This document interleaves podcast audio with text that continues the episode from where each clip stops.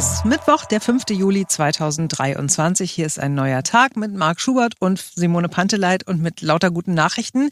Es geht nach oben am BER und für den BER. Er ist einfach nicht mehr der schlechteste Flughafen in Deutschland. Er ist der zweitschlechteste Flughafen Deutschlands. Auf dem letzten Platz ist gelandet der Flughafen Frankfurt-Hahn, äh, der mit Frankfurt so viel zu tun hat wie der BER, würde ich sagen, mit Leipzig. Mhm. It's very far away. Ähm, ähm, so, so, genau. Die, die äh, Menschen finden Frankfurt-Hahn halt noch blöd. Äh, wie ist das Ranking zustande gekommen? Ein äh, so ein Fluggastrechte-Portal im Internet hat äh, sich die Google-Bewertungen äh, angeguckt. Die Frage ist natürlich, wow, welche sind denn die äh, besten Flughäfen? Können wir nicht da auch mal hin? Ja, dann viel Freude am Nürnberger Flughafen, am Flughafen Münster-Osnabrück und am Flughafen Friedrichshafen. Äh, sie alle haben 4,3 Sterne bekommen. Was gefällt den Menschen da so gut? Schön klein, nicht stressig, man ist sofort da. Und wenn man das so hört, denkt man sofort an Tegel wieder, ne? Ja, oh Gott, schön, schön Salz in die Wunde streuen. Vielen Dank. Ja, der BER hat 3,2 äh, Sterne bekommen und wir haben uns mal angeguckt, was so die frischesten Bewertungen äh, sind. Ähm, zum Beispiel steht da am Flughafen BER, es ist schön und es ist einfach, mit öffentlichen Verkehrsmitteln dorthin zu kommen. Sie können Ihre Bus- oder Bahntickets am Kiosk am Ausgang abholen, was sehr hilfreich ist. Ähm, mhm. Es gibt auch ähm, eine Self-Check-In-Option, die sehr praktisch ist. Äh, vergewissern Sie sich nur, dass Ihre Geräte voll aufgeladen sind, bevor Sie gehen, denn Ladestationen sind nicht so leicht zu finden. Ja, das stimmt in der Tat. Wenn du da ähm, einen Stecker suchst, irgendwo in, in so einer Ecke steht da mal so ein, so ein Ding, ähm, äh, wo du äh, eine Steckdose hast und dann dein Handy äh, aufladen kannst. Und bei dieser, das war übrigens eine Vier-Sterne-Bewertung. Ne? Wir haben uns nur die jüngsten angeguckt und mhm. ähm, eine fand ich ganz äh, interessant. Eine, also wir haben das übersetzt aus dem Englischen, das war offensichtlich ein internationaler Gast. Oh, und noch etwas. Wenn Sie öffentliche Verkehrsmittel benutzen wollen, sollten Sie vorher die Flughafentoiletten benutzen, denn die Bahnhofstoiletten sind nicht kostenlos. ja. Oh. Ja. Geil. Was ich nicht verstehe, ist diese Drei-Sterne-Bewertung, wo jemand schreibt, viel besser als Tegel auf jeden Fall viel besser als dieser alte, verschwitzte Flughafen. Aber dann, warum kriegt dann äh, der BER nur drei Sterne, wenn er doch viel besser ist als Tegel? Also dann, ne, weil Tegel ist in meiner Welt fünf Sterne gewesen, dann hätte man eigentlich zwölf na, fünf Sterne. Sterne na, fünf, also fünf Sterne ich ja weiß, jetzt nicht. dass das Beste ist, aber, aber warum nur drei? Also, naja, ich verstehe es nicht, aber ich habe auch keine Bewertung abgegeben. Ich bin sowieso kein Mensch, der Bewertungen im Internet irgendwie abgibt. Ähm, ich mache das ab und zu, meistens aber dann schlechte. Äh, einmal, als ich äh, eine Pizza geliefert bekomme, die in sich zusammengefallen war, weil der Typ die so senkrecht hochgetragen hat. So wie so eine, wie so, so eine Plastiktüte. Ach ja. Und dann hat er mich noch ausgelacht. Der Blödmann. Jedenfalls, ähm, es hat nur deswegen drei Sterne gegeben, weil weiter unten in, in dieser Bewertung auch wieder ja. das. Es äh, ist ein großes Problem, dass die Handy-Ladestationen fehlen. Auf allen Flughäfen gibt es einen kostenlosen Service äh, und die Möglichkeit, sein Handy aufzuladen, aber äh, hier nicht. So. Und ich hatte erwartet, nach dem ganzen Hype einen viel moderneren Flughafen zu sehen. Ziemlich einfacher Flughafen, nicht viel Service, außer ein oder zwei Geschäften und dem eher kleinen Food Court. Der kleine Food Court ist das Terminal 2. Der Terminal 1 ist ja eigentlich, äh, eigentlich schon ein bisschen, äh, bisschen größer. Ich habe übrigens auch gleich noch eine wirklich positive, positive äh, Geschichte mhm. vom ähm, Flughafen BR. Vorher noch einmal tatsächlich eine Fünf-Sterne-Bewertung Okay, wir haben also lange genug auf die Eröffnung gewartet, aber um fair zu sein, es war gut. Ich hatte vor ein paar Wochen die Gelegenheit, ihn zum ersten Mal zu besuchen und es ist ein gut organisierter Ort, an dem er sich leicht zurechtfindet. Auf meiner Zufriedenheitsskala rangiert dieser Flughafen ziemlich weit oben. Mhm. Na, da, da gibt's auch was. Nach dem Chaos im vergangenen Sommer, äh, wir erinnern uns alle äh, daran, weil es äh, körperliche Schmerzen verursacht hat, äh, ja. was wir da erleben mussten. Da ist der BR hier hingegangen und hat gesagt, okay, ähm, lass uns eine Lösung finden. Und da haben sie ja diese Zeitfenster eingeführt, mhm. ähm, die man online buchen kann, kostenlos, um mhm. sich sozusagen dann seinen Platz vorne in, äh, bei der Sicherheitskontrolle zu sichern. Ich habe das jetzt äh, vor kurzem zum ersten Mal ausprobiert. Also sag mal, du, du, du fliegst um 15 Uhr und willst zwei Stunden vorher da sein. Dann sagt man 13 Uhr, buchst den Zeitfenster ab 13 Uhr. Äh, Im Internet steht, zehn Minuten vorher ist es geöffnet. In Wahrheit ist es schon eine Viertelstunde vorher geöffnet, wie meine Flughafenmitarbeiterin gesagt hat. Das heißt, du kannst dann um 12.45 Uhr dahin gehen. Mhm. Vor mir war ein einziger Mensch. Ich bin ich, ich, ich konnte gar nicht, gar nicht, gar nicht so schnell alles ablegen und das Handy rausholen, wie ich an der Sicherheitskontrolle war. Und dann habe ich also ich bin aber, habe ich dann zu dem Mann gesagt, der dann habe ich gesagt, ich bin ja völlig begeistert. dann hat er zu mir gesagt, Berliner halt, ne?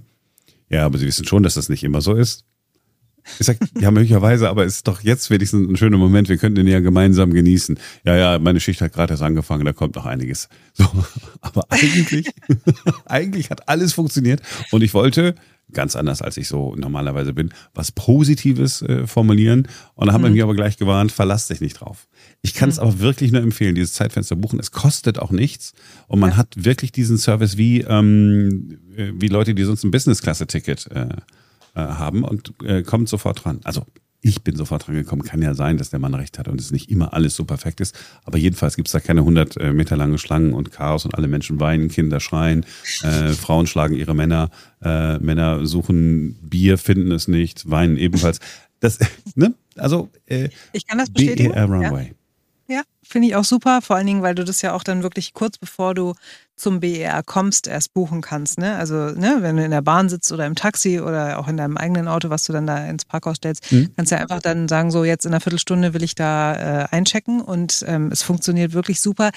Aber tatsächlich so die menschliche Komponente darf man nicht außer Acht lassen, weil bei mir war es schon ein paar Mal so, dass ich dann da stand und wirklich nur zwei, drei Leute vor mir hatten. Und, aber es waren anscheinend immer Leute, die noch nie in ihrem ganzen Leben geflogen sind die dann immer noch den Gürtel anhatten, die immer noch Kleingeld in der Hosentasche hatten, die immer noch Getränke, ach, Getränke darf man, mehr als 100 Milliliter darf man nicht mitnehmen. So, gedacht, ja, was macht denn jetzt?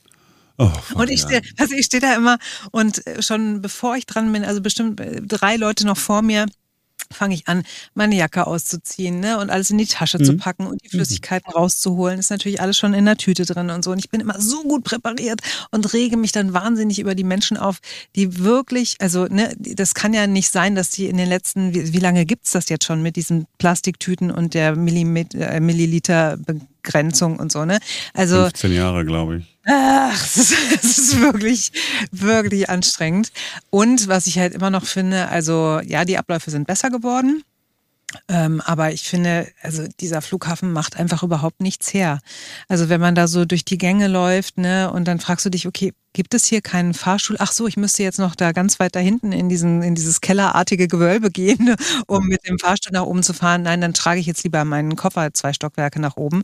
Und äh, das sieht alles so unfertig aus, ne? Also das, es könnte ja auch unfertig schick aussehen, aber so sieht es einfach nur unfertig unfertig aus. Und man denkt immer so, man ist noch auf einer halben Baustelle.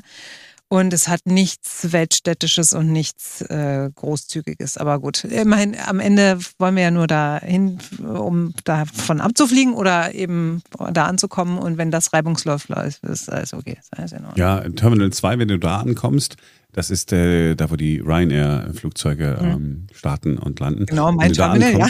Ja, und dann ähm, kommst du dann an und dann gibt es sich so einen richtigen, so einen Zugang, wo man dann einfach so, aha, hier ist Flughafen, sondern du wirst durch so ein, durch so ein Treppenhaus musst du dann da laufen. Da gibt's auch einen Aufzug, der ist der, der kleinste Aufzug, äh, der jemals in einen Flughafen auf dieser Welt eingebaut worden ist, so dass alle natürlich laufen. Äh, ältere äh, Herrschaften dann auch mit ihrem Dings, laufen dann so hoch und es ist wirklich wie so ein, ja, wie so ein, wie so ein Treppenhaus, aber so ein Treppenhaus, das man immer nie sieht, weil das eigentlich nur für Notfälle gedacht ist. So läuft man dann da durch. Ähm, bin ich jetzt schon zweimal gelandet und mir ist es ja dann jetzt auch so ein bisschen egal. Ich denke, äh, wenigstens äh, steht mir keiner im Weg und wenigstens werde ich nicht beschimpft von irgendeinem Mitarbeiter. Ähm, man freut sich über Kleinigkeiten. Aber wenn jetzt so ein internationaler Gast kommt, ja, zum, ach, jetzt komm, lass uns mal nach Berlin fliegen. Wien haben wir schon gesehen, Budapest haben wir gesehen, London, Paris, auch schön. Jetzt mal Berlin. Und dann kommst du dann da an, dann denkst du, ja, ganz ehrlich, äh, das soll, das soll Deutschland sein. Also nicht so besonders. Aber ich, ich, wir wollten ja das Positive äh, voranstellen. Ja. Und äh, ja, ja. ganz wichtig, man kann diese, diese BR Runway ist im Terminal 1, also da, wo man sowieso ankommt äh, äh, mit dem Zug oder, oder Bus oder vielleicht auch mit dem Taxi. Man kann ins Terminal 2 dann nach der Sicherheitskontrolle laufen. Also nicht, äh, wie ich äh, schon mal gedacht habe, ah nee, das ist ja nur ein Terminal 1, ich muss aber zu Terminal 2, man kann auch hinten rum zu Terminal 2. Aktive Lebenshilfe mit Mark Schubert. Und jetzt ja. kommt aktive Lebenshilfe von Simone Panteleit. ich habe gestern wirklich einen life-changing Moment gehabt, ähm, weil ich etwas gelesen habe, wo ich gedacht habe, so lieber Gott, warum wusste ich das nicht schon vor 30 Jahren? Also, es geht ums mhm. Bettenmachen. und um Spannbettlaken. Ich behaupte, die meisten Menschen benutzen Spannbettlaken oder so diese, diese normalen Laken, die man so an den Seiten unter, äh, unterstecken muss. Das macht man doch nur noch im Krankenhaus Ach, oder so, oder? Krankenhaus und in Hotels. Ja, so, also Spannbettlaken und wenn man die dann hat, dann hält man die so vor sich und denkt so, wo ist jetzt die lange Seite und wo ist die kurze Seite?